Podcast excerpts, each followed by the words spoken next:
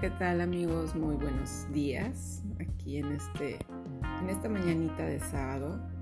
Eh, hoy les voy a compartir una reflexión muy bonita. Tengo una serie de reflexiones que les quiero compartir, que me han gustado y que obviamente me gustaría que, que ustedes también se trasladaran en esa imaginación, en esas palabras y pudieran realmente disfrutarlas. Hoy les voy a leer algo acerca de la soledad de los raros. ¿Por qué se sienten solas a veces algunas personas? ¿Por qué no encajan en el mundo común? En ese mundo de sentimientos baratos y valores en liquidación. Porque las personas raras son profundas, no les sirve cualquier cosa, viven en el mundo real, el de la magia y el espíritu, y no en el imaginario que nos venden como real. No tienen cualquier amistad porque por vibración no conectan con cualquiera. Su casa es un santuario de su magia que no todo el mundo entiende. Las velas, cristales, inciensos, artesanías, runas, plantas abundan por doquier. No somos comunes, ni nuestro ambiente lo es. Ni somos entendidas por todo el mundo y tampoco nos importa. No aspiramos a hablar de la última moda ni de lo que sucede con la farándula. Hablamos de universos, de consejos, de sueños, de magia, de espíritus, duendes, conciencia, espiritualidad, elementos y amor. Somos altamente empáticos, sensibles, verdaderos y no encajamos en un mundo de apariencias mascaradas ni fachadas. ¿Por qué está sola una persona rara?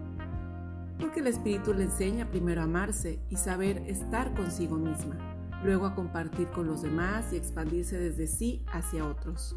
Una persona rara no le teme a la soledad, la usa para su crecimiento, para mirarse dentro y activar más su sentir, que luego comparten círculos con otras personas, que aunque estén lejanas, se sienten cercanas en afinidad de frecuencias vibratorias. Una persona rara tiene que derribar mucha falsedad en su camino antes de encontrarse con ella misma, viviendo en otros cuerpos. Pero cuando se encuentra a sí misma, entonces aparece su propia familia álmica a su paso. Nos encontramos y eso es motivo de celebración.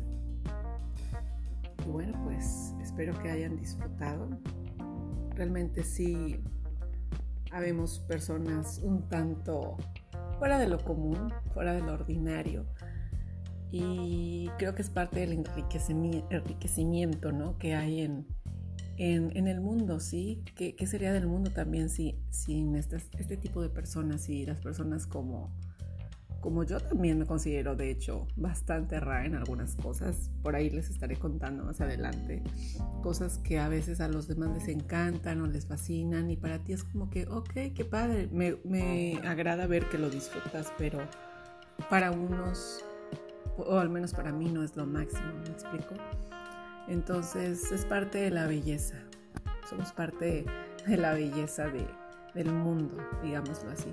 Entonces, pues a disfrutar también de este tipo de personas. Les deseo un excelente sábado. Que pasen bonita tarde. Besos.